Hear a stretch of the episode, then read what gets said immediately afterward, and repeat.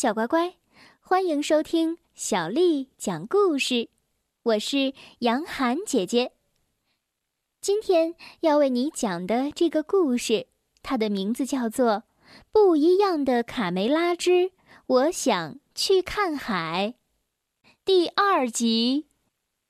天色渐渐的暗了下来，卡梅拉想回家了，但可怕的是，海岸线不见了，根本分辨不出东西南北。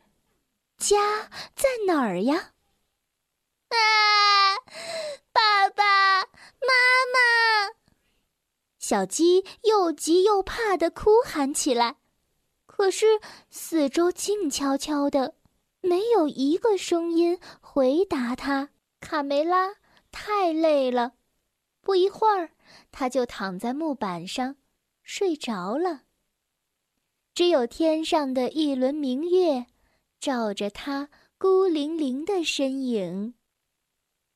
突然，三艘漂亮的大帆船出现在海面上，那是寻找新大陆的探险家克里斯托夫·哥伦布的航海舰队。卡梅拉被惊醒了，他大声的呼救：“，听见了吗？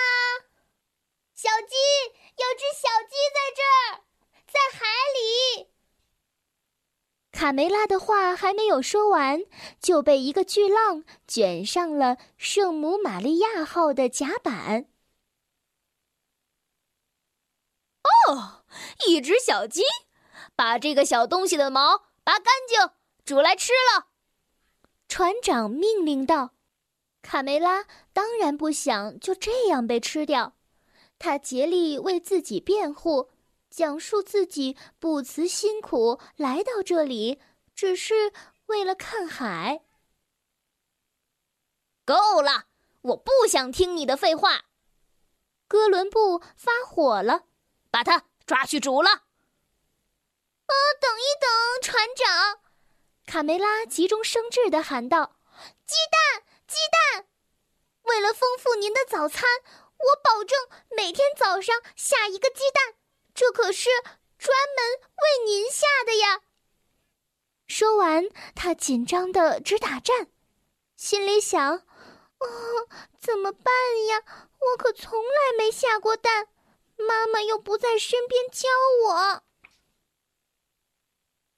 卡梅拉开始尝试下蛋，蹦、跳、爬高、倒立、仰卧，凡是能想到的方法。都用了，嗯，下个蛋真的好难呀！啊，成功了！哎呀，很简单嘛，我下了一个蛋，我下了一个蛋。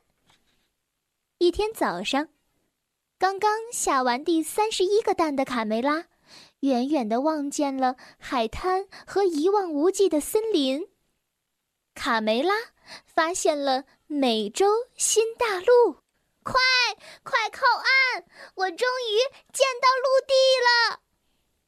一转眼，他们已经在海上航行了几个星期。小乖乖，今天的故事就讲到这儿了。如果你想听到更多的中文或者是英文的原版故事，欢迎添加小丽的微信公众账号“爱读童书妈妈小丽”。接下来又到了读诗的时间了。《采莲曲》唐·刘方平。落日清江里，金戈燕楚腰。采莲从小惯，十五即成巢。《采莲曲》唐·刘方平。落日清江里，金戈燕楚腰。采莲从小惯，十五即成巢。《采莲曲》唐·刘方平。落日清江里，金戈燕楚腰。采莲从小惯。十五即成巢。